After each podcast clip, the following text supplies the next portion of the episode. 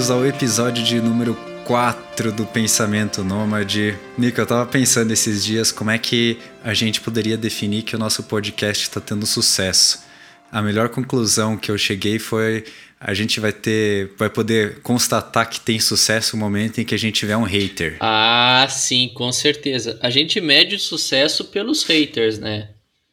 É, é, é, porque se é não, assim que a gente mede o sucesso. porque se não tiver pessoa. hater é porque tá, tá fácil, né? Exatamente, exatamente. É, aquela frase bem clichê, né, que a gente ouve, virou um dito popular praticamente, né? Se nem Jesus agradou todo mundo, né? Se até Jesus, que era Jesus, tinha os seus haters, imagine nós, meros mortais, né? Isso aí, então, se você quer ser um hater nosso e nos dar sucesso, fique à vontade. Por favor. E lembrando, a gente tá. Nosso, nosso podcast ele tá disponível em todas as grandes plataformas. Se você encontrar uma plataforma onde ele não estiver disponível, nos avise que a gente vai dar um jeito de chegar lá. Mas eu acho que vai ser difícil, então nosso podcast está disponível em todas as grandes plataformas e a gente também tem uma conta no Instagram. Até agora não tem muito conteúdo lá, mas só para avisar que tem episódio novo. Quem sabe um dia a gente consegue mudar. Mas é pens.nomade, então pensamento sem o amento.nomade.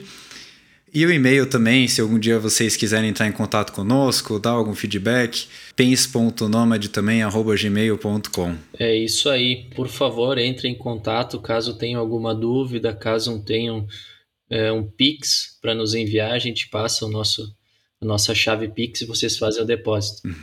E se tiverem sugestão de tema também, estamos abertos e, e ficaríamos felizes de Isso, ouvir de para cada vocês. sugestão de tema, um Pix. Podemos fazer assim. Boa.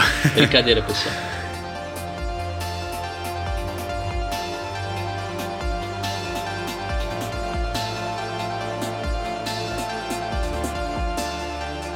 Vamos começar então, Fred? Essa brincadeira. Vamos começar no nosso Primeiro, tema. vamos, vamos começar aqui descontraído o negócio. Para o pessoal que, que tá aí nos ouvindo, é, quando a gente teve a ideia do podcast e a gente ah, conversou sobre ah, as ideias de como seria e o que a gente poderia conversar a respeito. Ah, os temas iriam surgindo, obviamente, mas a gente gostaria de elencar alguns temas para começar. Um dos temas que o Fred colocou lá ah, na, nossa, na nossa página lá que a gente conversa era sobre vontade de Deus, vontade do homem, livre-arbítrio, como é que funciona isso, se o homem tem liberdade, se ele não tem, até que ponto ele tem. Fred, por que que você colocou isso? Eu quero saber, assim, vou, vou te provocar aqui. Por que que você colocou ah, essa questão da, da vontade de Deus, da vontade do homem, do livre-arbítrio e tudo mais? Eu acho que é porque é um tema que ele é, é, é muito difícil, né? Porque a gente sempre fala da vontade de Deus, a gente escuta muito as, na igreja as pessoas falarem da vontade de Deus, de você tem que estar no centro da vontade de Deus, e a gente não entende a vontade de Deus.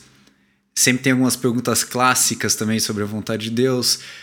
Uh, e também, como você falou, né, a questão do livre-arbítrio, acho que é uma questão que todo mundo, uh, no mundo cristão, pelo menos algum, algum momento se pergunta: tenho livre-arbítrio, não tenho livre-arbítrio?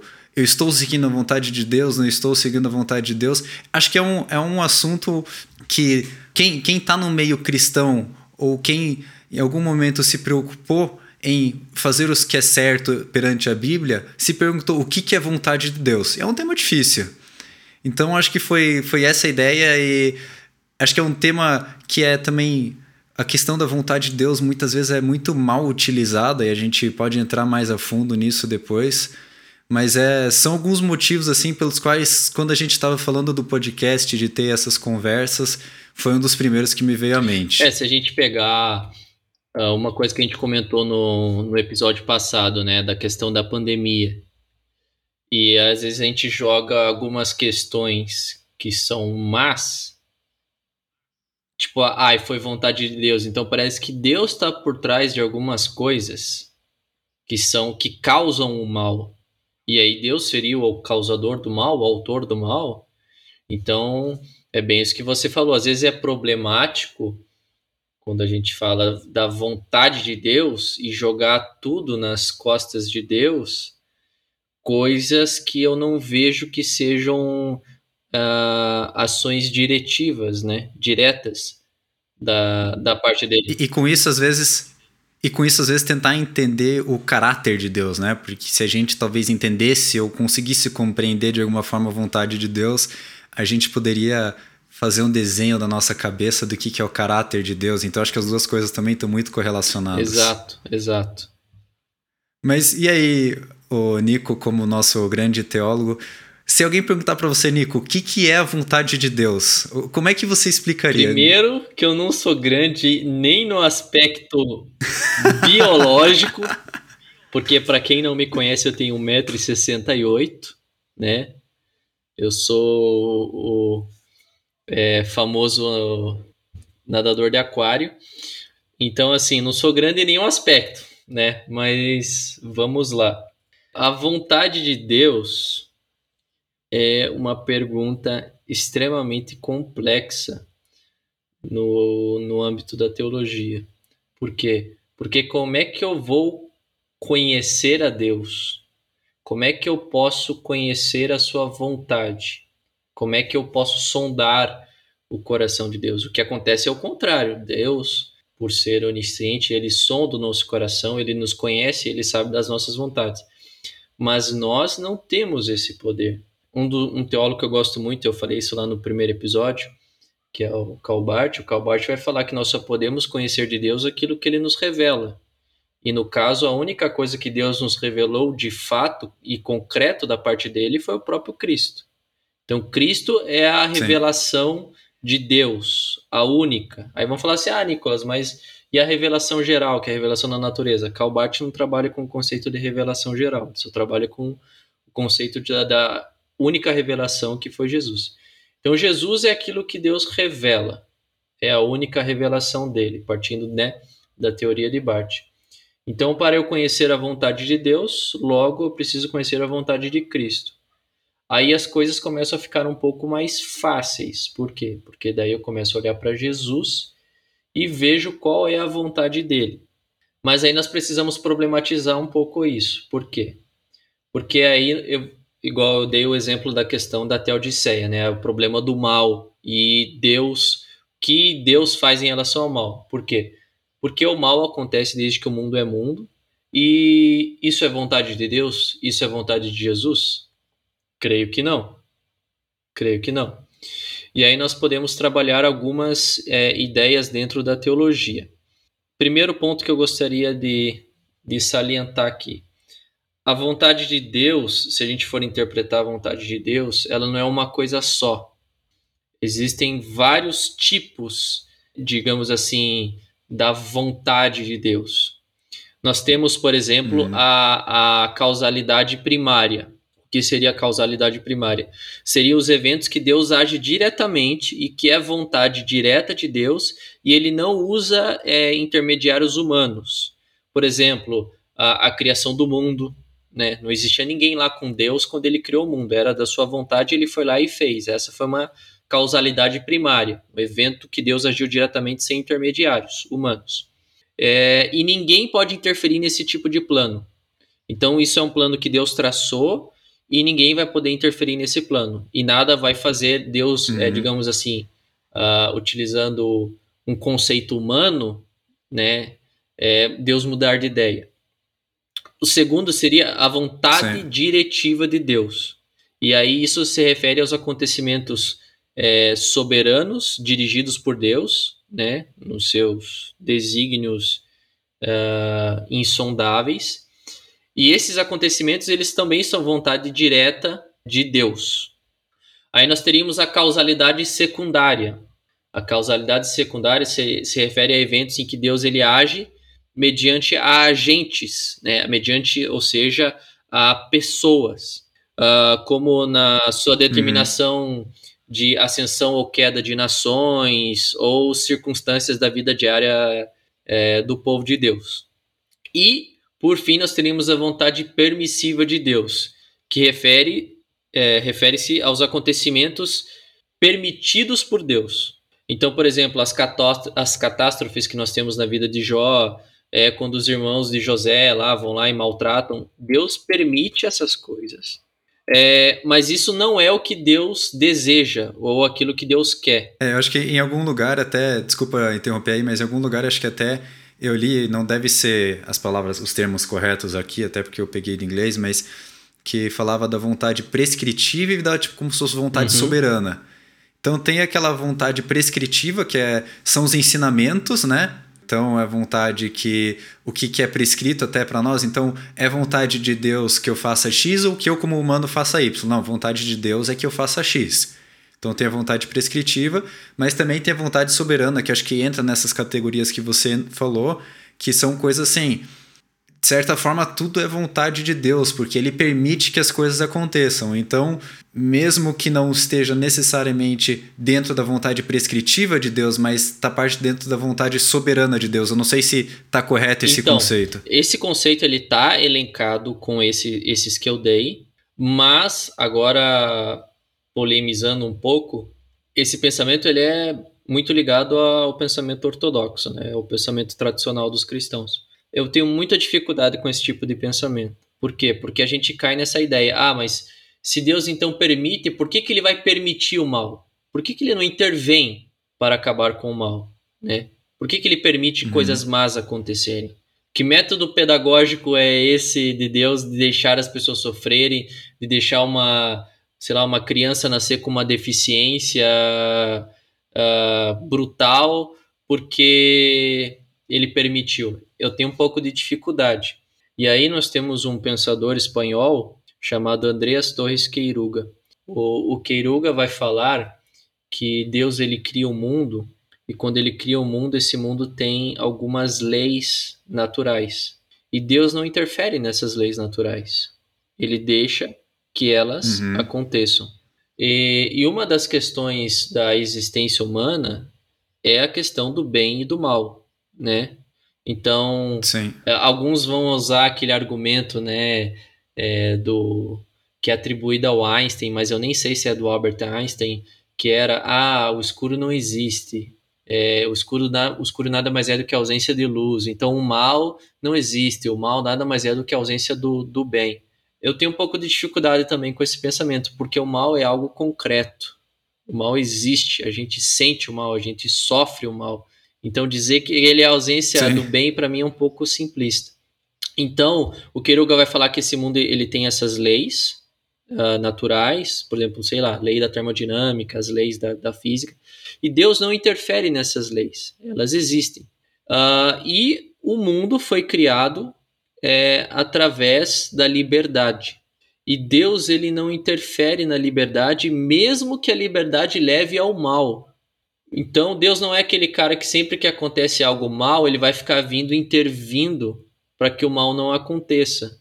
Porque se fosse assim, Deus ia ter que toda hora estar tá vindo e reparando a criação a todo momento, como se a criação, uh, como se ele tivesse projetado algo que, como é que eu posso dizer assim, uh, Deus projetou um carro e esse carro começa a dar problema e toda hora tem que ir no mecânico, no mecânico e ele ter que resolver e enfim, seria uma atuação a toda hora de Deus intervindo. Por que, que eu estou dizendo tudo isso? Você fala assim, ah, Nicolas, então significa que Deus não intervém? Por que, que é problemático isso? Tem um debate do Alistair McGrath, que é um doutor em teologia e também, acho que ele é biólogo, algo, algo do tipo assim, é um cientista também, com o Richard Dawkins. E o Richard uhum. Dawkins fala assim para ele: quando tem um tsunami e milhares de pessoas morreram, Deus permitiu que isso acontecesse. Aí o Alistair McGrath falou sim. Aí ele falou assim: e tem uma pessoa, uma criança lá, por exemplo, se pendurou numa árvore e foi salva, certo? Isso podemos atribuir ao milagre de Deus, essa criança ter sido salva? Aí o Margaret fala sim. Ela falou assim: e por que, que Deus não salvou o resto das pessoas? Aquela criança era mais especial do que todas as outras milhares de pessoas que morreram? Por que, que Deus interviu de maneira milagrosa na vida daquela criança e não interviu nas outras? Vamos pegar o próprio exemplo da pandemia. Quanta gente morrendo e quanta gente sobrevivendo. Deus gosta mais de umas do que de outras, né? Deus interviu em alguns leitos de UTI, em outros ele não interviu, ele deixou que as pessoas morressem. Então assim, eu tenho dificuldades com esse tipo de pensamento desse Deus que decreta todas as coisas, desse determinismo. Né? O determinismo ele está muito alinhado ao calvinismo, que é uma doutrina da teologia reformada, que tudo que acontece Deus decretou, né? É, era da vontade de Deus, né? Então tem teólogos que dizem assim, ah, quando um bandido vai lá e dá um tiro, aquilo tá ligado à vontade de Deus também. Então assim, eu acho muito problemático esse tipo de pensamento desse Deus que decreta ou desse Deus que intervém em alguns casos, em outros não, porque eu acho que nós acabamos tendo uma noção equivocada de quem Deus é. Um Deus que gosta de uns, mas não gosta de outros, que intervém na história de uns e não intervém na história de outros. Aí você pode me falar assim, ah, Nicolas, mas e as histórias lá da Bíblia que aparece Deus intervindo, que não aparece Deus fazendo uma coisa isso ou aquilo, como é que você interpreta? Pois é, meu amigo, aí nós temos vários outros problemas e o Fred tem a resposta de todas elas, não tem, Fred? Bom se fosse. O meu questionamento, acho que é em relação a essa, essa parte aí, que você fala assim, às vezes eu, eu, a gente tem dificuldade de entender, por exemplo, um Deus que salva uns e não salva os outros, uh, um Deus que permitam, permite que alguns morram, os uhum. outros não. E eu entendo que você fala até da questão da gente da gente às vezes criar uma imagem de Deus que, que talvez parece que é um Deus ruim, mas talvez provocando um pouquinho e tentando, tentando ir por outro lado, será que a gente não tá, se a gente quer ver um Deus bom, não é porque a gente está tentando trazer o Deus para aquilo que a gente entende como ser bom? O que eu quero dizer assim, porque Deus ele é muito superior uhum. a gente. Da mesma forma que se a gente tiver um bichinho de estimação, a gente tem um pensamento muito superior a esse bichinho. A gente vai fazer coisas que esse bichinho uhum. não entende. E que ele vai achar que são bons, são ruins. Mas a gente tem um plano e a gente sabe por que, que essas coisas que a gente está fazendo são boas uhum. e são ruins. E independente de a gente em algum momento conseguir entender isso ou não, mesmo que Deus a gente fala assim, não, foi vontade de Deus que tal uh, desastre acontecesse ou que tal pessoa morresse Será que isso. A gente pode dizer que isso não é vontade de Deus só porque a gente não entende o bom nisso? Sendo que Deus é tão superior a gente? Talvez. Será que a gente falar assim. Não, a gente não, não quer ver um Deus dessa forma, por exemplo, um Deus que permite que essas coisas aconteçam, permite que coisas ruins aconteçam, permite que alguém tenha uma doença horrível ou seja morto. Será que só porque eu não entendo isso como sendo algo bom, na minha visão de bom, isso deixa de ser da vontade de Deus? Ou Deus ele é tão superior que ele permite que algumas coisas aconteçam e eu não entendo o motivo, não vou nem tentar justificar, porque eu vejo muitas pessoas às vezes tentando, ah, não, porque pode ser isso e pode ser aquilo. Não, não quero nem tentar achar uma justificativa para isso. Só estou falando assim, Deus tem uma mente superior à minha. E talvez seja da vontade de Deus e não seja, não seja problema meu questionar se isso é bom ou se é ruim. A minha, minha parte nisso é apenas aceitar. Uhum aceitar que ele é superior e que isso pode ser a vontade dele. Eu acho que podemos pensar assim.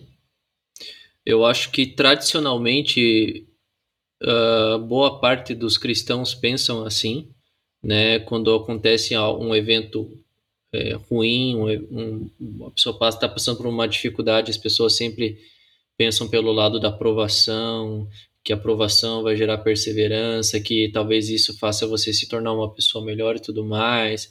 Aí vão falar, né, do exemplo do pai e da mãe que que pune o filho às vezes para o bem do filho, porque quer o bem do filho. Tudo isso eu entendo e eu acho que nós também podemos interpretar assim. Eu só digo que eu tenho dificuldade com esse tipo de pensamento, com esse Deus que intervém sim, sim. em alguns casos e em outros não. Aí uns vão falar assim: ah, Nicolas, mas isso pode te levar a um teísmo aberto. O que, que é o teísmo aberto? Para isso a gente precisa entender os vários tipos de teologia. A teologia cristã, a teologia judaica, o próprio islamismo, ele é teísta. O que, que é o teísmo? O teísmo crê num Deus é, infinito, que existe além do universo e no universo. Então ele, esse Deus ele criou todas as coisas e ele sustenta todas as coisas e ele intervém na sua criação. É isso que comumente, tradicionalmente crê o islamismo, o judaísmo e o cristianismo. E isso é um sistema que nós chamamos de teísmo dentro da teologia. Aí existe o deísmo com D. O deísmo crê num Deus que está além do universo, mas não está no universo. Então já há uma diferença aí. E ele defende uma visão, o deísmo defende uma visão mais natural do mundo. Então Deus não age sobrenaturalmente nesse mundo que ele criou, ao contrário do, do teísmo. Uhum. O Voltaire cria nisso, né? O Voltaire falava lá que Deus deu corda no, no como se fosse um relógio, né? Deus deu corda no universo e deixou, e deixou sim, ele rolando. Sim. Aí nós temos o ateísmo, né? Que é que não, não crê na existência de um Deus além ou do universo, afirma que o universo físico é tudo que existe, tudo é matéria autossuficiente. Aí nós temos o panteísmo, que crê que Deus é, é o universo, então não há um criador distinto da, da criação, né? não existe distinção entre criador e criatura, é tudo uma mesma realidade. O universo é Deus, a matéria é uhum. é Deus, as pessoas são Deus, tudo é Deus. Né? Então, algumas formas do hinduísmo e do budismo são é, panteístas. Aí nós temos o panenteísmo. O panenteísmo crê que Deus ele está no universo, é, como uma mente está no corpo, por exemplo, e o universo seria o corpo de Deus, né? o, o polo real de Deus, é, e o outro polo estaria além desse, desse plano. Mas esse, o panteísmo, o panenteísmo, eles estão também.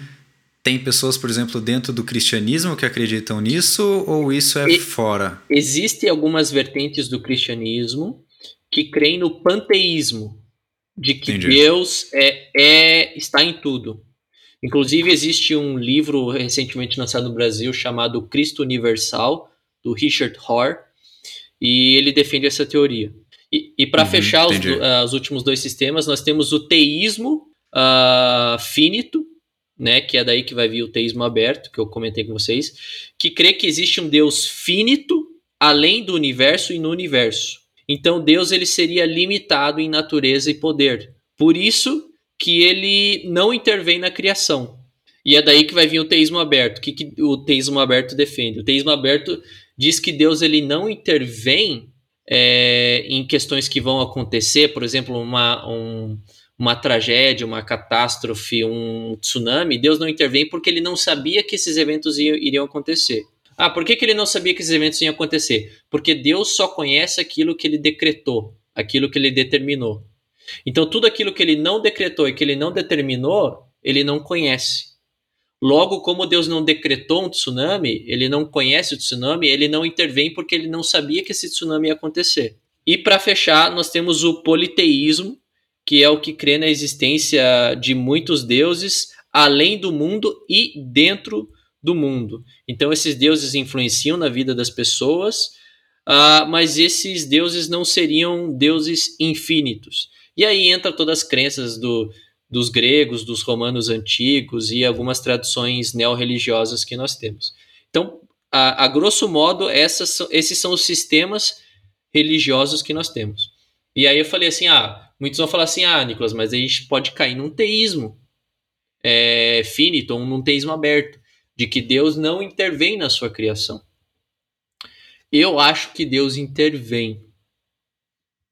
Eu acho que ele intervém. A própria vinda de Jesus é uma intervenção na história da humanidade. Mas a forma como isso ocorre, eu não sei te dizer. Eu não sei te dizer. Porque para mim é um grande mistério é um Deus que, como a gente falou, intervém em alguns casos e em outros não, né? Cura uma velhinha de 99 anos de Covid, mas não cura um bebê recém-nascido de Covid, sabe? Aí, aí a gente pode voltar naquilo que você falou, mas Deus ele está além da nossa compreensão. Às vezes aquilo que para nós é ruim, para Deus é bom eu acho que a gente pode interpretar dessa forma. Ou, ou, talvez, desculpa só, ou talvez Deus está fora do nosso conceito necessariamente de ruim e bom. O conceito de ruim e bom dele também seja superior, né? Não só que ele veja um bom, um, algum bem nisso, mas o conceito de bom dele ainda é superior ao nosso. Aí nós vamos entrar na tese do Andreas Torres Queiruga, nesse teólogo espanhol que eu falei, que ele vai falar que se Deus é essencialmente bom se Deus é amor, que é o que nós cristãos cremos, cremos, então automaticamente Deus tem que ser anti-mal. Ele tem que lutar contra o mal. Ele é contra o mal. Ele não gosta que o mal aconteça. E como ele intervém uh, nas, na causa do mal, ele utiliza pessoas para serem anti-mal, assim como ele é anti-mal. Então, o ser humano tem que se identificar com Deus nessa luta de ser o anti-mal, aquele que luta contra o mal. O que, querendo ou não, é o papel de todo ser humano. Ou pelo menos assim o deveria ser, a gente lutar contra o mal. Sim. Ah, mas e daí em questões de catástrofes naturais, que as, muitas vezes não envolvem o ser humano? Por mais que possam haver questões do ser humano, né? Interferindo na natureza e uma hora o preço vem. Mas, é, né? exatamente. Mas enfim, vamos supor que não tenha isso. Uh, aí nós entramos na questão que o Queruga falou que Deus criou esse mundo com leis potenciais e essas leis podem entrar em colapso e Deus não vai intervir nessas leis porque há essa liberdade. Isso também pode ter sido uma decisão de Deus simplesmente, né? Exato, exato. A gente não, não vai saber porque não podemos conhecer Deus na sua totalidade e nunca teremos essa compreensão, né? O cara pode ser o teólogo mais ortodoxo, o cristão mais ortodoxo possível, ele sabe que ele nunca vai poder conhecer Deus na sua totalidade, porque senão ele seria Deus, né? Nem por toda a eternidade ele poderia Sim. conceber a dimensão e a grandeza de Deus, pelo fato dele ser o próprio Deus. Então, tudo isso que a gente está falando, só para resumir, tudo isso está linkado à questão da teodiceia. Né? Quando a gente fala de vontade de Deus, a gente pode abordar a questão da teodiceia, e geralmente é abordado, mas a gente pode abrir para um outro leque que seria um, um, uma questão da vida prática, que foi o que a gente começou a conversar no, no começo da nossa conversa. Mas o que é a vontade de Deus? Como é que eu descubro a vontade de Deus para minha vida, né? Saindo um pouco desse lado da, da, da teodiceia, né? Sim, sim. E, como eu falei, utilizando a tese do Calbart, para mim, eu conheço a Deus em Jesus. E é em Jesus que eu conheço a, a vontade de Deus, o desejo de Deus, a forma como Ele quer que eu viva, né, como ser humano nessa terra, é olhando para Jesus. Então, para mim, o centro da vontade de Deus é Jesus. Eu não acho que Deus ele pegou assim, ó, e ele pegou um caderno e ele escreveu todos os nossos dias das nossas vidas quando nenhum deles existia. Aí vamos falar assim, mas nossa, Nicolas, mas esse é o Salmo 139. Sim, Salmo 139, poesia hebraica. Poesia não é mandamento, não é algo literal. Aquilo ali é poesia. Então não significa que Deus pegou um caderninho e escreveu todos os dias, ó, oh, na segunda-feira, sete horas da manhã, o Fred vai topar o dedo e vai soltar aquele palavrão. Não, Deus não tem esse caderninho com tudo escrito ali, tudo decretado. Isso é poesia hebraica, né? Mas deixa eu abrir um, uma provocação, talvez não indo bem nessa linha, mas algo próximo. Deus mandou Jesus para a Terra, certo? Certo. Como filho dele. Você já deve saber para onde eu estou querendo ir, mas vamos lá. Deus quis que Jesus morresse pelos nossos pecados, certo? Ou não? Ou quando ele enviou Jesus, ele não sabia o que, que ia acontecer? Qual que é a sua interpretação? Eu sei que você não conhece a vontade de Deus, mas qual que é a sua interpretação? É, se a gente for na linha do pensamento ortodoxo, nós vamos dizer que tudo estava programado, né? A, a plenitude dos tempos, como a gente vai falar na teologia, Jesus vir no momento certo, na ocasião certa, na, na, na região certa, esse decreto divino de Deus, de ele vir com essa missão de nos reconectar com Deus. Eu acho que tudo uhum. isso fazia toda essa, essa construção da vinda de Jesus. É, eu acho que ela existia, eu acho que ela faz parte das promessas que nós temos no Antigo Testamento. Mas nem tudo que Jesus passou, eu acho que era um decreto de Deus. Eu acho que algumas coisas faziam parte da missão dele, mas nem tudo era um decreto é, de Deus, assim, que Jesus passava, é, precisava enfrentar. Vou, vou dizer o porquê. Uh, quando nós vamos estudar a natureza de Jesus, quando nós vamos estudar é, Jesus de uma maneira é, mais profunda dentro da cristologia, nós vamos ver que Jesus é, é um ser pré-existente. Então ele é Deus, ele existe uhum. desde sempre, ele estava com Deus e ele era Deus, né? Que está lá no prólogo do Evangelho de João. Sim. E houve em algum momento que ele encarnou a encarnação de Jesus. Certo. Quando Jesus encarna, ele vai passar por uma experiência que Deus nunca havia passado a experiência, que é de tornar-se humano. Deus nunca se tornou humano. Deus nunca havia sido humano. Quando Jesus encarna, quando ele veste pele humana, quando ele se torna gente como a gente, ele vai passar por coisas que Deus não pode passar. Deus não tem fome. Deus não tem sede.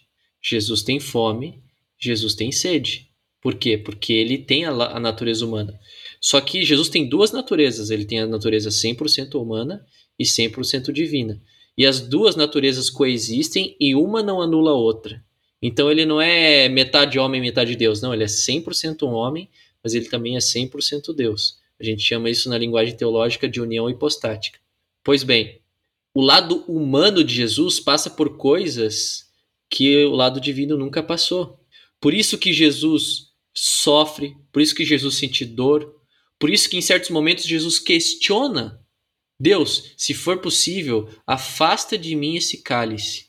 Ele evitando certas coisas, sabe? Ele ele ele fala assim, ó, mas que não seja feita como a minha vontade, mas que seja feita a tua vontade. Ou seja, Deus ele Jesus poderia até saber que ele ia passar por aquilo, como eu suponho que ele soubesse, né? Por isso que ele estava sofrendo ali no, no, no Getsemane.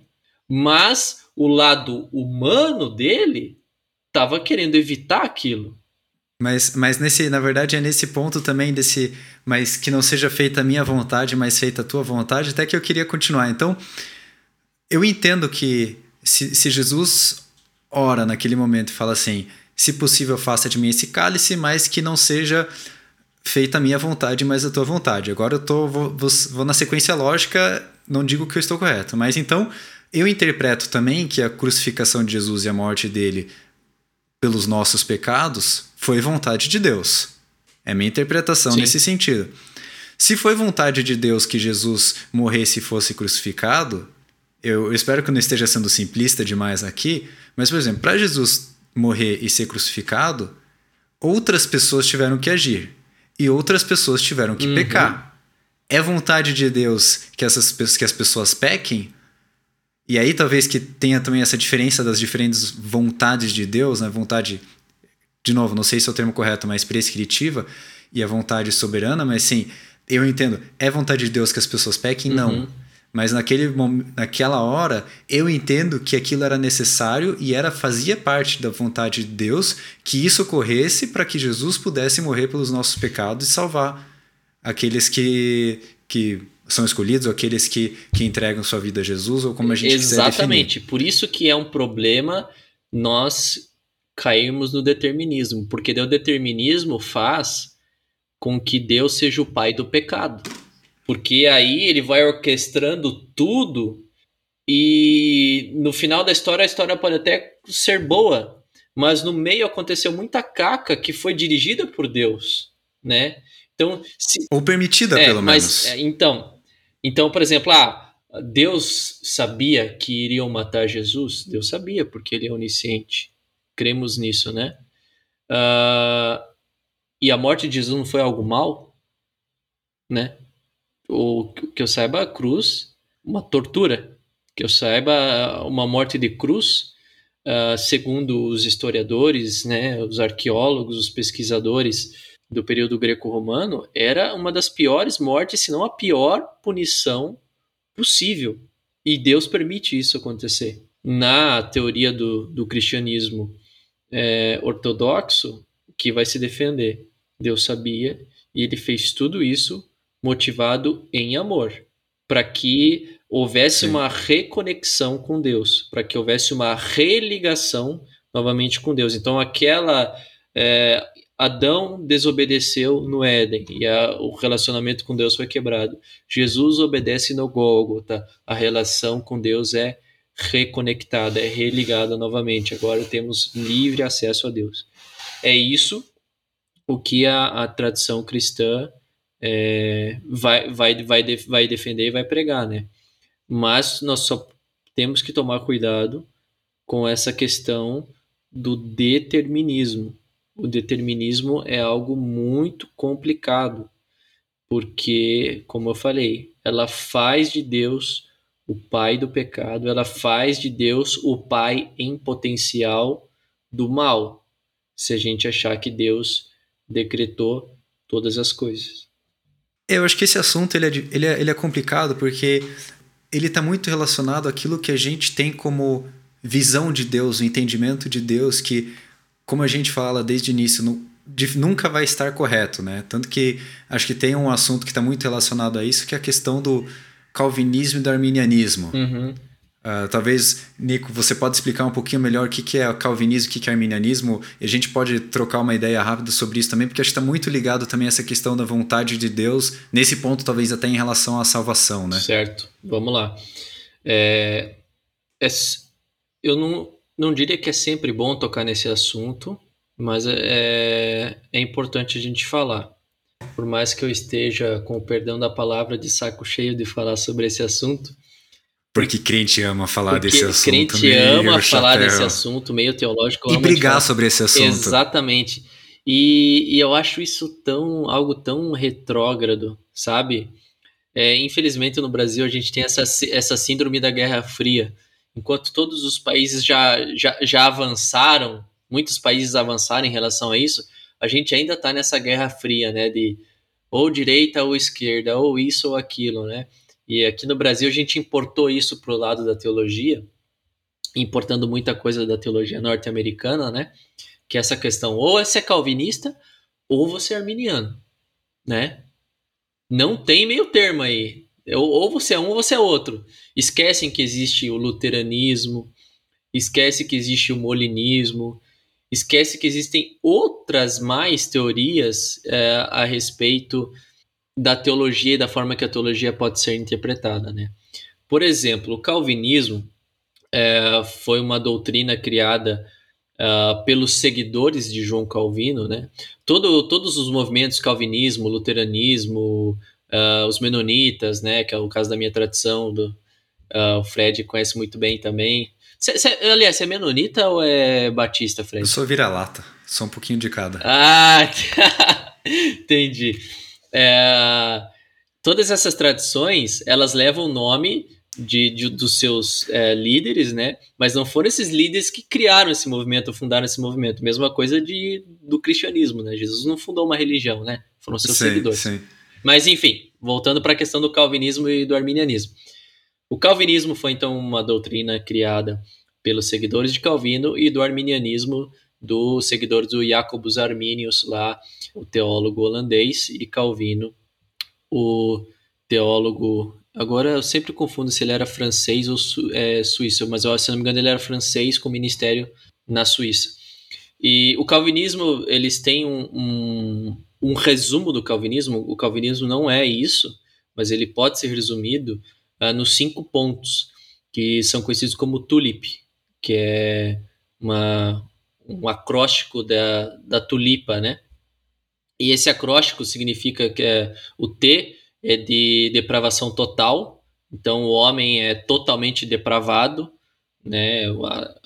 Em Adão todos pecaram e todos nós somos depravados por natureza e, e não fazemos o bem. O U é a eleição incondicional, né? Porque o, o acróstico está em inglês, né? Eu só estou traduzindo é, eleição incondicional, então Deus escolheu algumas pessoas para a salvação e outras para o inferno.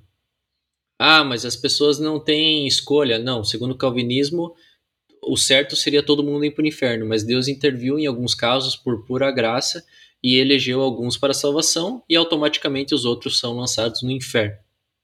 O L seria a expiação limitada, né? Então Deus, né, em Jesus, morre apenas para os eleitos, então não é uma expiação ilimitada, Jesus não morre por todo mundo, mas ele morre apenas por esses eleitos.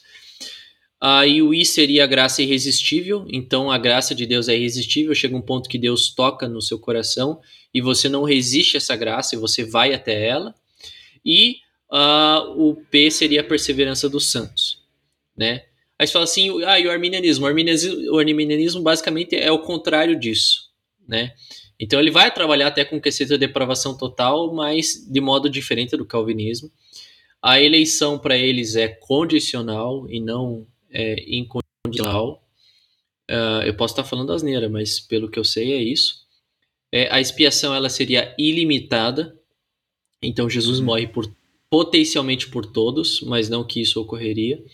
A graça ela pode ser resistida pelo homem e o homem pode cair dessa graça, então ele pode não perseverar. Aí onde entra a questão do livre-arbítrio nisso tudo. Basicamente entra que tudo isso está ligado à questão do livre-arbítrio. Por quê? Porque se a gente levar em questão no calvinismo que a eleição é incondicional, isso, querendo ou não, os calvinistas vão ficar muito bravos comigo, mas eu posso falar com propriedade porque eu li todas as obras de Calvino, pelo menos as institutas, os quatro volumes, eu conheço o pensamento de Calvino. Querendo ou não, isso leva ao pensamento, tá, mas se Deus escolheu certas pessoas e outras não, onde que está a escolha das pessoas? Por isso que o calvinismo não trabalha com a ideia de livre-arbítrio. No calvinismo, o único que tem livre-arbítrio é Deus. Deus é o único que tem livre ação para arbitrar sobre algo. O ser humano ele não é livre. Por que, que ele não é livre? Porque ele é escravo do pecado. Então ele não é livre para fazer certas escolhas, a não ser que Deus intervenha, né? que ele venha com essa graça que é irresistível. Então toda essa discussão do calvinismo e arminianismo ela está ligada à questão do livre-arbítrio. A questão é: o livre-arbítrio existe ou não existe? É, é uma boa pergunta. Eu sei que eu por muito, muito tempo eu tinha muito, muita dificuldade em, de qualquer maneira, conseguir aceitar ou entender algo que se aproximasse do calvinismo, né? Acho que, como o Nico falou, a gente às vezes fica nessa guerra fria e acha que é um ou outro. Acho que às vezes muito mais provável a gente tender para um ou tender para o outro.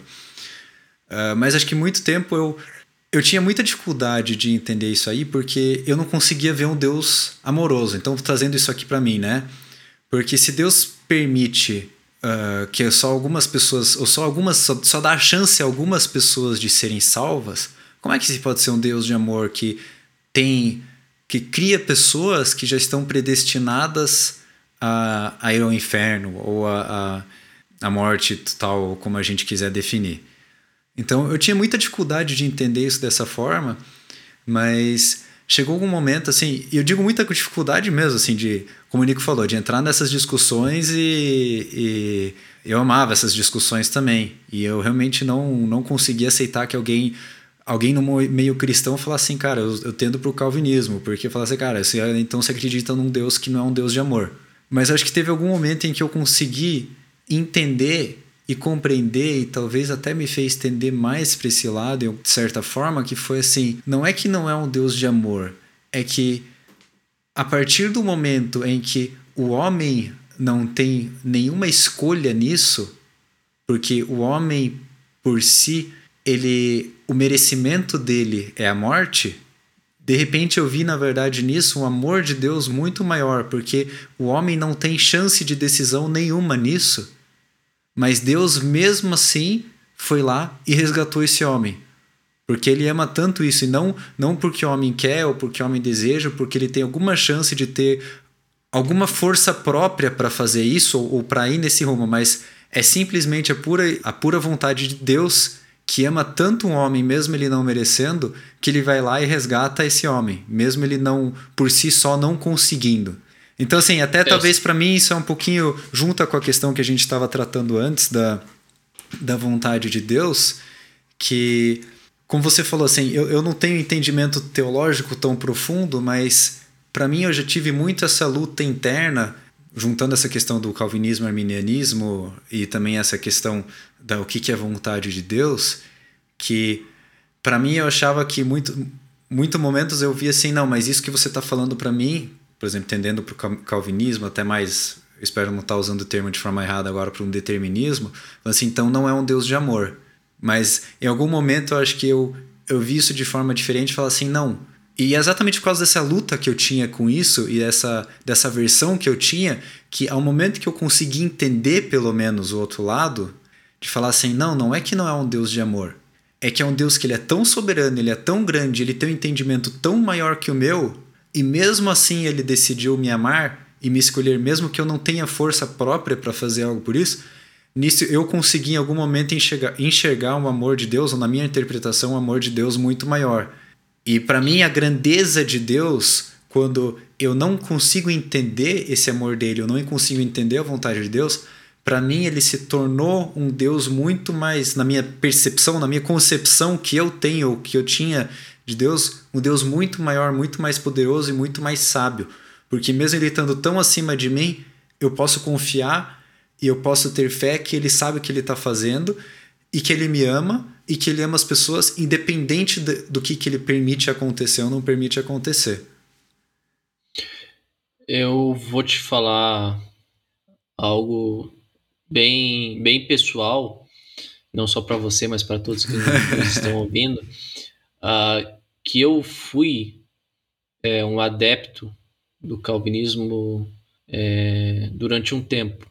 É, eu conheci o calvinismo, eu fui atrás, como eu falei para você, eu fui ler as obras de Calvino, eu, eu devorei as institutas do Calvino, eu assimilei as ideias do calvinismo e durante muito tempo aquilo parecia fazer sentido para mim, como algo irrefutável, como uma verdade absoluta.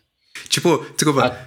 desculpa abrir um parênteses assim. Tipo John é. Piper, é. assim, que não consegue escrever um livro sem é, falar do Calvino. É, é, exatamente, exatamente. Toda aquela. Eu, aquela, abri, aquela abrindo parênteses aqui, eu me irrito, às vezes eu canso, eu canso de ler livros deles que são, dele que são muito bons, porque de alguma maneira ele bota o Calvino no meio da história. É, Fecha parênteses, desculpa mais... te interromper. Não, eu, eu, pra falar a verdade, eu nem consigo mais ler os calvinistas porque eles sempre tentam empurrar o calvinismo goela abaixo. Isso é uma, uma crítica que eu tenho a. Uma das críticas sim, que eu tenho sim. ao calvinismo. Uh, só que com o tempo a gente vai percebendo que existe um mundo tão fora e além do calvinismo que existem é, grandíssimos teólogos, grandíssimos exegetas do texto bíblico que não são calvinistas e que não concordam com o calvinismo, que eu comecei a abrir um pouco mais a minha mente em relação a outro tipo de visão em relação a essa interpretação do cristianismo que nós temos dentro do, do calvinismo. Aí nós temos um, um assunto que eu vou passar bem rapidinho, porque vai ser o assunto de um dos nossos podcasts, quando nós iremos falar sobre o inferno, que é uh, alguns calvinistas chegaram à seguinte conclusão: se Deus é amor e Deus é aquele que salva as pessoas, e se ele não intervém, ninguém vai se salvar porque é só por graça e por meio da graça. Isso também está dentro do, do, arminianismo, isso não está fora do. Sim, sim, claro. Não é só faz parte do arminianismo. Uh, eles criaram então uma ideia de universalismo, que nada mais é do que Deus então escolhe pessoas, mas ele escolheu salvar todas as pessoas e não escolher algumas e outras ele lançar no inferno. Eu não vou abordar esse assunto de maneira a fundo hoje, porque eu quero abordar isso na nossa, no nosso podcast sobre o inferno. Mas alguém que tinha uma interpretação muito interessante do universalismo era o Calbart. Porque na teoria do Calbart, Deus era tanto o repo, réprobo, né, aquele que é o condenado, quanto o eleito.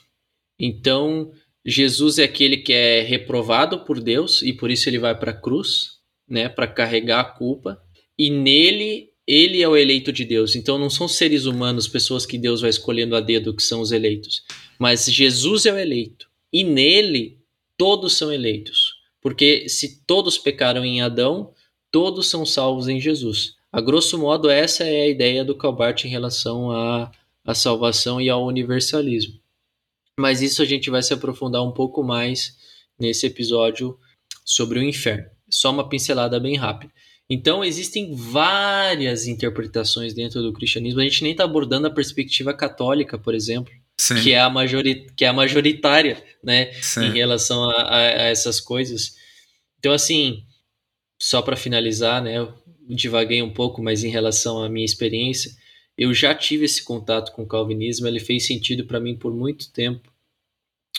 Acho que tem nem tudo do calvinismo deve ser jogado, jogado fora, assim como no arminianismo. Eu acho que em todos os sistemas ou em boa parte deles, existem verdades e existem inverdades, existem mentiras. Como disse um padre na Idade Média, quando estava todo aquele burburinho da reforma e a Igreja Católica estava taxando todos os protestantes de herege, é, um padre chamado Reginald Pole, ele falou assim: os hereges não são hereges em tudo. Uhum. Há coisas ali que precisam ser é, ouvidas e refletidas a respeito, porque tem coisas que podem ser aproveitadas.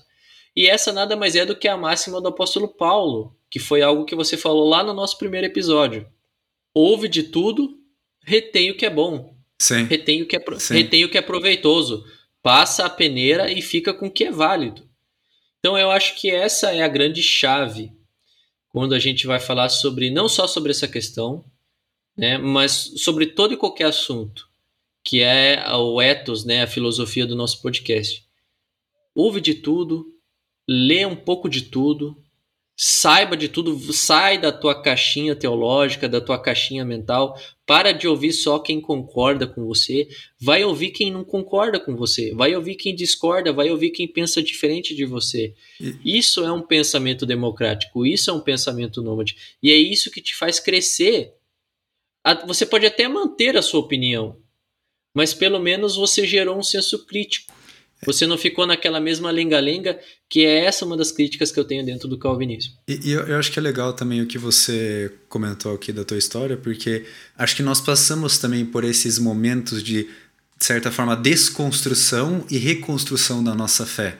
Sim. Uh, claro, o fundamento fica, né? A morte de Jesus, a, salva nossa salvação e, e Deus é Deus. Então, se a gente está falando de fé, alguns fundamentos ficam mas a gente desconstruir, reconstruir nossa fé em alguns momentos, isso faz parte também. E na minha visão e, e, na minha experiência, isso fortalece a nossa fé, porque a gente se teve que lutar com esses assuntos, que nem eu falei que eu tive as minhas lutas e continuo tendo as minhas lutas com esses assuntos também, mas cada vez eu volto mais forte. Por quê? Porque eu tenho que me questionar, eu tenho que ir atrás, eu tenho que buscar entendimento. Então isso não, não, isso não enfraquece minha fé, né? Isso muito pelo contrário, isso fortalece ela. Até porque eu, eu entendo ambos os lados, ou os três, ou quatro, ou cinco lados que sejam, e, e, volto muito mais forte com uma fé muito mais fundamentada e muito mais longe daquilo de, ah, não, simplesmente ouvi falar e tal pessoa que eu gosto falou isso, então deve ser verdade. Mas... E isso é muito importante para saber se aquilo que você crê é algo sólido. Porque se aquilo não se sustenta com algumas perguntas, com algumas, com algumas é, indagações a respeito da, da lógica ou da construção desse pensamento, se ele vai ruir, se ele vai cair, significa que ele não era tão sólido assim. Sim, sim, exatamente. Eu, eu, eu, nunca vou me esquecer de uma história de um, de um pastor que ele fala que uma vez um, um rapaz da igreja dele chegou para ele e falou assim: Ah, eu quero estudar. Eu não lembro se era filosofia ou se era psicologia, sei lá. Ele falou assim: Eu tô com medo de estudar e perder a minha fé. Aí esse pastor falou assim: Pois vai estudar logo, para você perder logo essa fé mequetrefe que você tem. Porque se a tua fé ela, ela é tão é, fraca. fraca assim, a ponto de que um curso na faculdade vai fazer você perder a sua fé, ou questionar ela a ponto de você perder a sua fé, significa que a sua fé ela não é sólida o suficiente. Porque se ela for uma fé sólida, a fé é crer nas coisas que eu não posso ver. É crer em coisas que muitas vezes não são é, empíricas. Sim.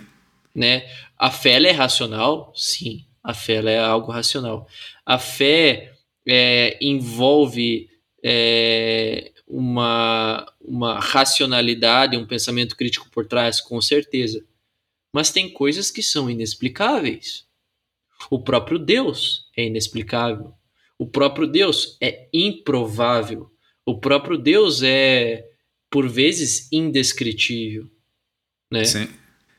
Mas eu, eu queria aproveitar agora, ainda que a gente está tá falando desse assunto, eu acho que a gente ficou no âmbito até um tanto teórico e eu queria trazer isso tudo um pouco para um lado um pouco mais prático, um pouco mais para as nossas vidas. Porque até quando eu, eu, a gente falou no início do episódio, né, quando a gente fala da vontade de Deus, a, a gente tenta buscar a vontade de Deus e entender a vontade de Deus. E acho que toda essa, essa discussão ela é muito válida, porque o quanto mais a gente discute a respeito, a gente vai entendendo e talvez tirando as nossas conclusões e conseguindo aplicar isso para a gente também. Mas agora, de forma um pouco mais prática, uh, tem dois assuntos que eu queria tocar. E o primeiro é como é que eu entendo a vontade de Deus para minha vida? Eu acho que essa é uma discussão, uma, uma questão que a gente acaba passando em algum momento da nossa vida como cristãos. E Nico, por exemplo, às vezes acho que tem muito assim, como é que eu vou acertar, como é que eu vou saber a vontade de Deus? E aí eu tô eu tô escolhendo o meu curso na faculdade, por exemplo, mas qual que é a vontade de Deus? Que curso que eu faço?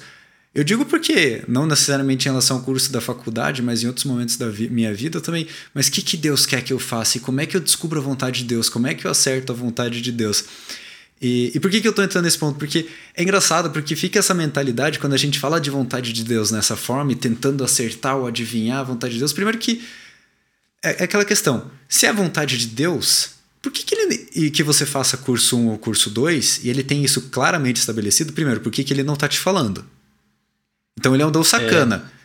Se, se, ele é um Deus que não tá te falando qual decisão você é pra tomar e, e só existe uma esconde, certa. Esconde, né? É, exatamente. É esconde, esconde. Não, parece que Deus é aquele cara que, que tá lá sentado, assim, tem o um desenho todo certinho pra nossa vida, mas a gente tem que acertar. Aí você. É, ele, quer, ele aí, quer, se entreter, ele quer se entreter. É, é, é, aí, você, aí você dá um passo torto. Ih, errou. Putz, que azar, né?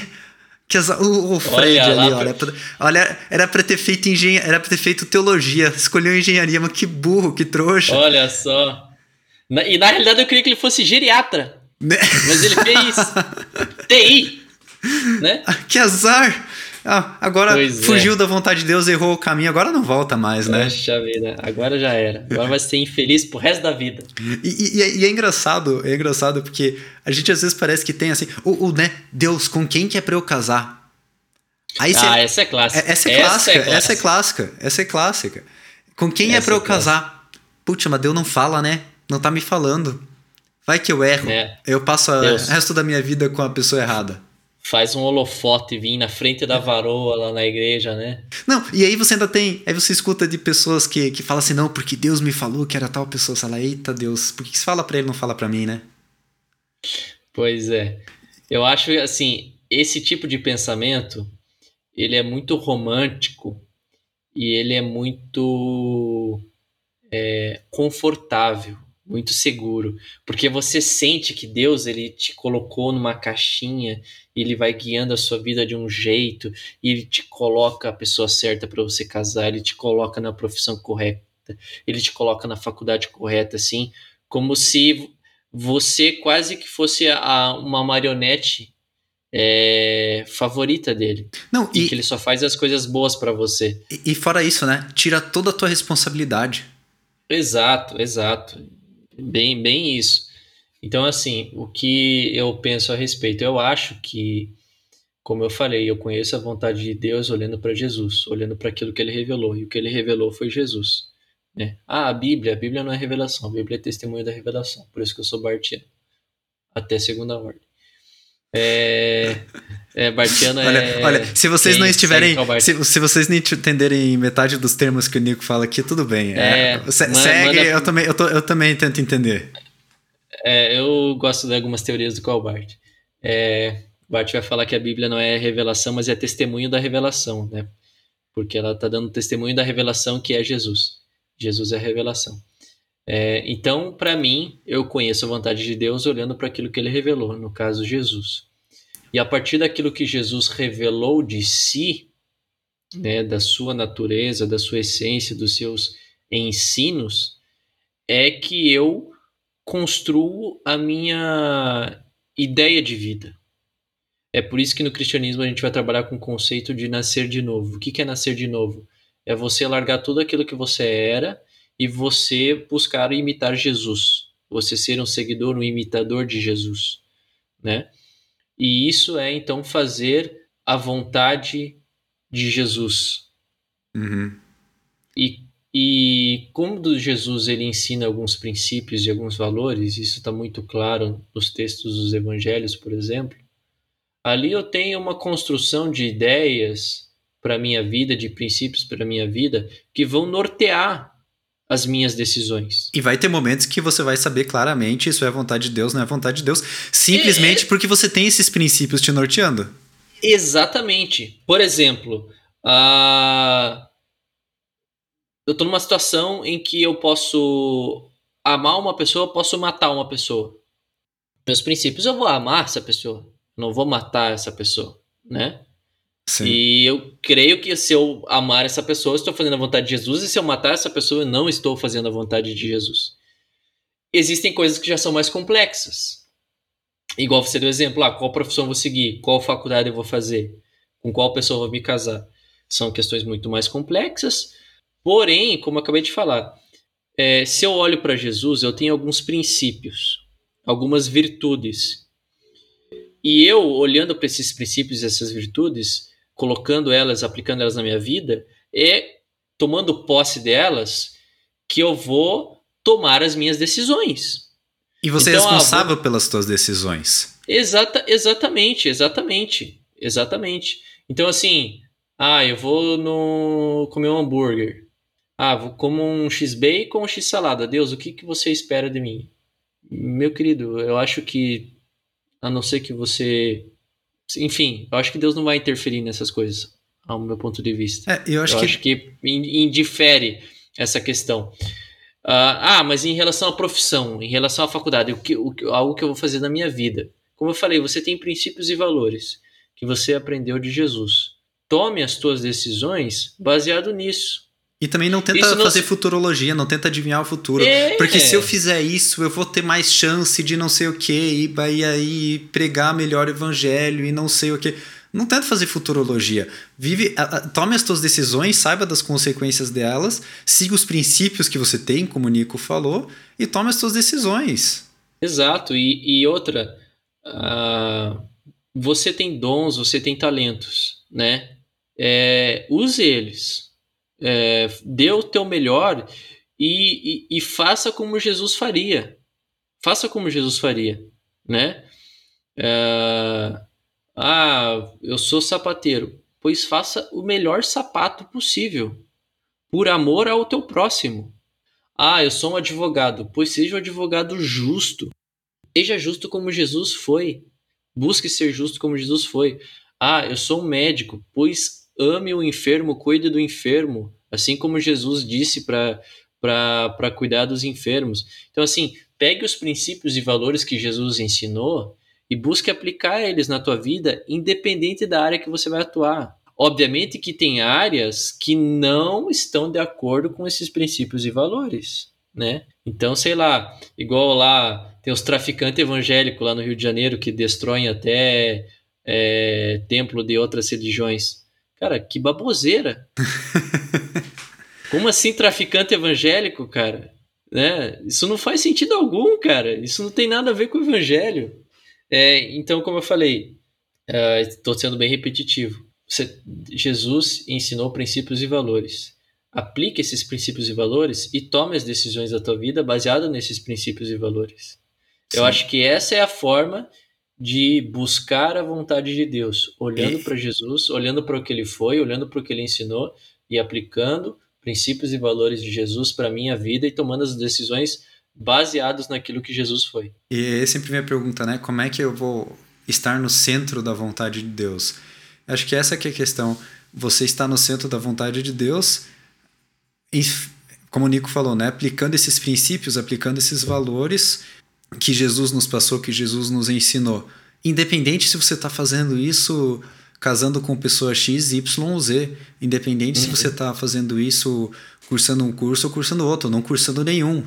Exato. Você, você não deixa de estar no centro da vontade de Deus por causa de, de decisões que não tem nada relacionado a esses princípios e valores. E, e, e aí vem, vem, uma, vem, uma, vem uma outra pergunta minha, Nico. Quando às vezes acontece alguma coisa, por exemplo, a pessoa está estudando para faculdade. Estuda, estuda, estuda, e aí ela não, não passa. Aí as pessoas falam: ah, mas isso era vontade de Deus. Se, se não aconteceu é porque era vontade de Deus. Qual que é a tua resposta para isso? Ou qual que é, tu, qual que é teu, teu pensamento por isso? Porque assim, porque é algo assim, às vezes a gente falando disso de uma forma mais distante, parece então ser fácil. Mas quando você viu a pessoa se dedicando e, e não conseguindo, é difícil você falar assim: não, não, não, isso não tem nada a ver com a vontade de Deus. Eu acho que pode ser, mas como eu disse lá no começo, eu tenho dificuldade com esse tipo de pensamento. Porque daí parece que Deus decretou certas coisas, quando na realidade eu acho que ele não as decretou, né? É muito complicado isso. É muito complicado jogar na, na conta de Deus. Por isso que eu gosto muito do livro de Tiago, porque Tiago vai mostrar reiteradas vezes no decorrer da carta de Tiago, no Novo Testamento, que certas coisas acontecem não porque Deus quis ou porque Deus desejou ou decretou. Foi por livre escolha nossa. São ações nossas, são escolhas nossas, é, o nosso desempenho. Ah, então a pessoa não passou no vestibular, vontade de Deus. Não. Às vezes você pode até ter estudado, mas não estudou o suficiente, não se aplicou o suficiente. Pode ser isso. Pode ser Deus é, intervindo porque você não, não quer que ele, você faça tal curso.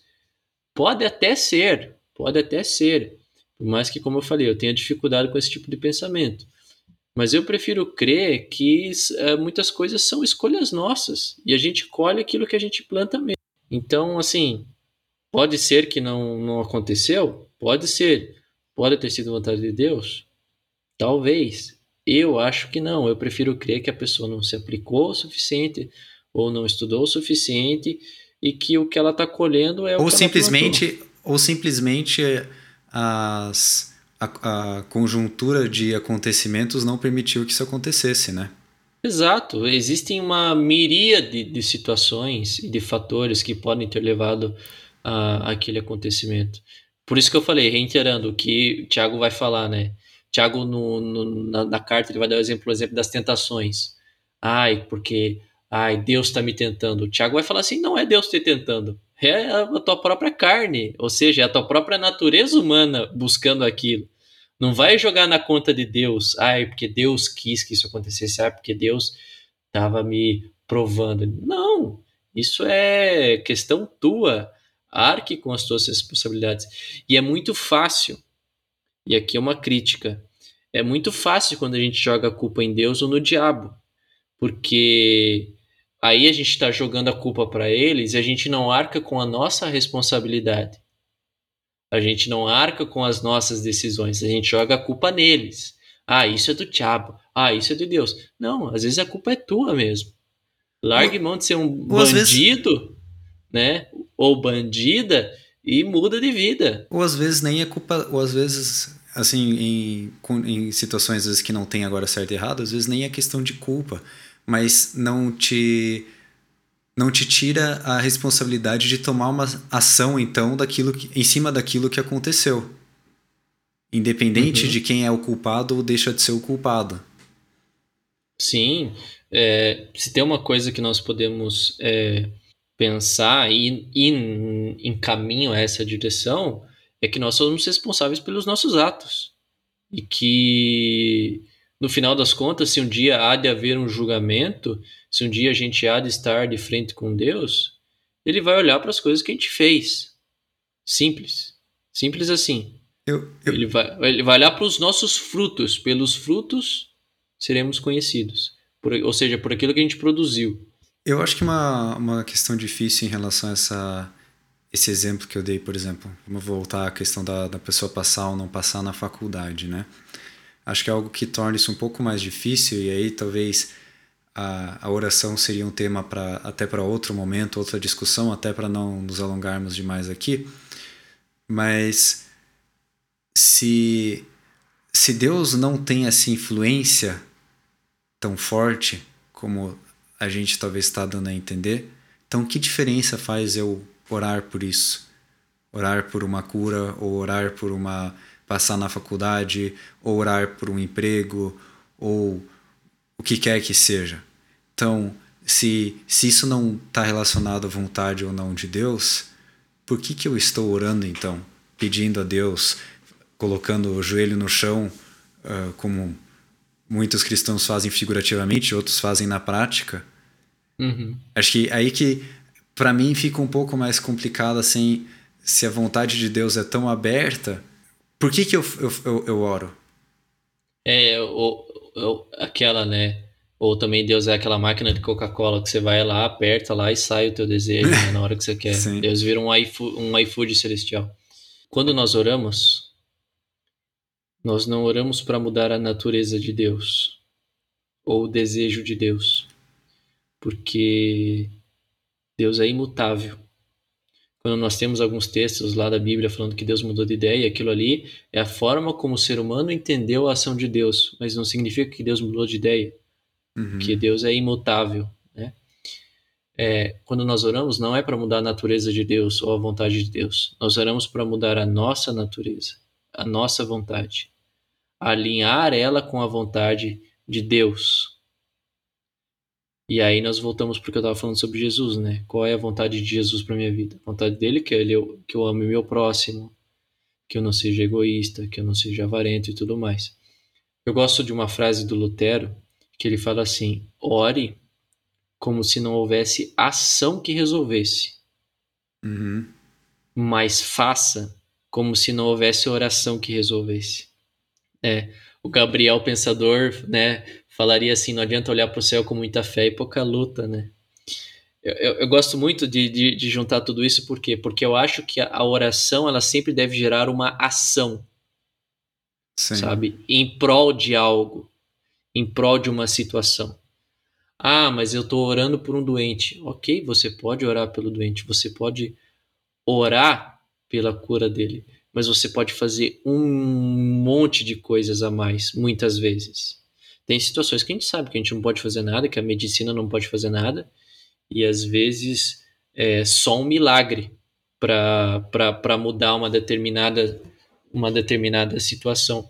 Mas boa parte das nossas orações, a gente pode fazer algo a respeito. A gente pode, é, a oração mudar a nossa natureza, é, adaptar a nossa vontade à vontade de Jesus e fazer com que essa oração resulte numa ação, que essa fé olhando para o céu gere numa luta, né? Uh, dou um exemplo bem simples que o Andreas Torres Queiruga, né? Estou citando ele de novo aqui, que ele fala assim, que muitas vezes as pessoas olham assim, ai Deus, vai lá e ajuda aquela pessoa ali que está passando fome. Quando na realidade a tua oração devia ser, Deus, me faça ser resposta de oração na vida daquela pessoa. Uhum. Me faça ir até ela e fazer com que ela não tenha mais fome. Essa era a vontade de Jesus. Sim. Foi isso que ele fez quando esteve aqui encarnado entre nós. E é isso que nós devemos fazer. Então, quando a gente vai orar, a gente tem que deve estar muito mais disposto a ser resposta daquela oração que nós estamos fazendo. Sim, sim. Por isso que a gente separa oração de petição, de intercessão, né? A intercessão você está orando por alguém, né? A, a petição você está geralmente pedindo algo, né? Se referindo a algo. E a oração, geralmente, ela está ligada a uma ação. Você vai fazer algo né, nessa comunicação com Deus. Você está alinhando a sua vontade e a vontade de Deus. Então, resumindo, oramos, oramos, oramos para que Deus intervenha. Cremos que Deus intervém, como eu falei, cremos que Deus intervém. Por que, que ele intervém em alguns casos e outros não?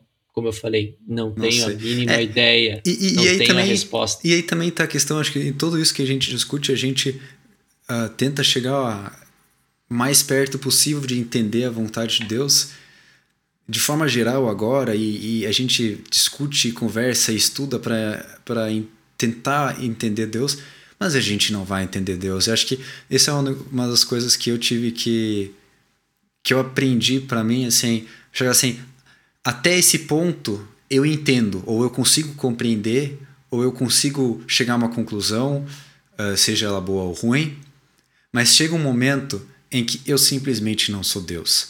A minha capacidade mental simplesmente é inferior demais àquilo que Deus é. E talvez muitas dessas coisas aqui são como a gente consegue entender, como a gente consegue interpretar, como é que a gente consegue ver, como a gente, não só nós, né, mas aquilo que nós aprendemos de outros. Mas chega um momento em que, para mim, eu, eu tenho que dizer assim, isso é difícil porque eu quero chegar a uma solução. Eu sou, eu uhum. estudei engenharia porque eu gosto de chegar a uma solução. Eu sou, eu gosto de saber o que é sim, o que é não, o que é certo, o que é errado. Senão não tiver, teria feito engenharia. Mas para mim isso mesmo sendo algo difícil, em vários momentos eu tenho que dizer assim, tá bom, até aqui eu entendo. A partir daqui eu simplesmente tenho que obedecer a Deus e seguir aquilo e confiar e ter fé que também nessas coisas ele sabe o que ele está fazendo. Então, se ele fala que é para eu interceder, ou se a Bíblia uhum. me ensina, ou se a palavra de Deus, ou se Jesus me ensina, né? O Nico falou, uhum. me ensina que eu tenho que interceder, eu vou interceder. E eu vou ter fé. E eu vou ter fé que isso, uh, isso é importante, isso vai mudar o pensamento de Deus. Como o Nico falou, isso vai tomar, vai fazer com que eu mude o pensamento de Deus? Provavelmente não. Mas eu entendo que Deus é tão superior a mim e que Ele sabe tão melhor que Ele está fazendo do que, do que eu, que eu simplesmente vou seguir, eu vou ter fé, eu vou obedecer, eu vou, como o Nico falou, vou orar e agir e vou confiar que Deus sabe o que Ele está fazendo. Tem alguns momentos que a gente sempre. E vou chegar às preocupações com Ele, como Ele mesmo fala, assim. Putz, mas e aí, se Deus, se eu oro, faz diferença, não faz diferença, mas e se eu não passei no vestibular, isso era vontade de Deus, não era vontade de Deus? Simplesmente tem alguns momentos que a gente simplesmente tem que entregar na mão dele e falar assim, olha, talvez foi foi responsabilidade minha, talvez não foi, talvez foi uma conjuntura de circunstâncias. Eu, eu tenho que fazer minha parte, eu tenho que colocar nas mãos de Deus e confiar que Ele é superior a mim e que Ele sabe o que Ele está fazendo também na minha vida. Sendo de uma maneira ou de outra, Ele escolheu, eu entendo, me criar da forma que eu sou, com todos os meus medos, preocupações e problemas e dificuldades então eu tenho que confiar e ter fé nele também, que ele me conhece o suficiente para saber o que é melhor para mim e permitir as coisas, não permitir, escolher, fazer, deixar de fazer da forma que ele achar melhor. É, eu acho que um resumo é uma síntese de tudo que foi falado aqui, resumindo tudo que eu falei por aqui. Eu tenho alguns conceitos é, quando eu vou falar de Deus. Para mim, Deus é bom. Para mim, Deus é amor. E para mim, Deus é o anti-mal. E quando eu olho para Jesus e eu vejo que Jesus era essas coisas, eu quero ser igual a Jesus. Eu quero ser bom, eu quero ser amor e eu quero ser o anti-mal. Porque eu creio que essa é a vontade de Deus para minha vida. É ser bom, ser misericordioso, ter lá os frutos do espírito, né? E é, contra, contra essas coisas é, não há a lei, como né, nós vamos ver o apóstolo Paulo é, falando. Então eu acho que é nisso que a gente deve é, se basear na, na bondade, na misericórdia, na justiça, em lutar contra o mal. Eu acho que essa é a vontade de Deus para nós. A pessoa crendo ou não em Deus. Nós temos pessoas que ouvem o podcast que não creem em Deus. E é ótimo essas pessoas estarem nos ouvindo. E seria até legal nós convidarmos algumas pessoas é, que fogem do âmbito é, teísta, né, para vir aqui no podcast. E isso é muito legal, porque alguns princípios e valores que Jesus ensina, eles são universais. Porque quem não, gost... não, não quer viver essa questão do amor ao próximo? Sim. Quem não quer ser alguém anti-mal? Quem não quer aplicar a sua vontade a algo maior? Quem não quer isso? Acho que todo mundo quer, deseja isso, né? Então, esses princípios que o próprio Jesus ensina podem ser aplicadas a, a todas as pessoas ao meu modo de ver. Eu acho que, como eu falei certa vez com, com um amigo meu, se todo mundo imitasse Jesus, como esse mundo seria diferente. É isso aí. Acho que foi, foi muito boa a conversa hoje. Eu aprendi pra caramba. Espero que vocês aí do outro lado também. Até mais, meu querido. Espero que todos tenham desfrutado desse tempo assim como eu desfrutei, o Fred desfrutou e principalmente fazer o que nós buscamos fazer aqui no podcast, que é refletir a respeito de condutas, a respeito de ideias, a respeito de, de pensamentos, questionar algumas coisas, né? colocar em xeque algumas coisas, é, sem perder o bom humor, sem perder a, alguns princípios e valores que nós temos. E creio que seguindo essa, essas premissas aí, tem tudo para dar boa no final. Então é Sim. isso aí. Nos vemos na, no próximo episódio. E como tipicamente eu falo, auf Wiedersehen! Valeu!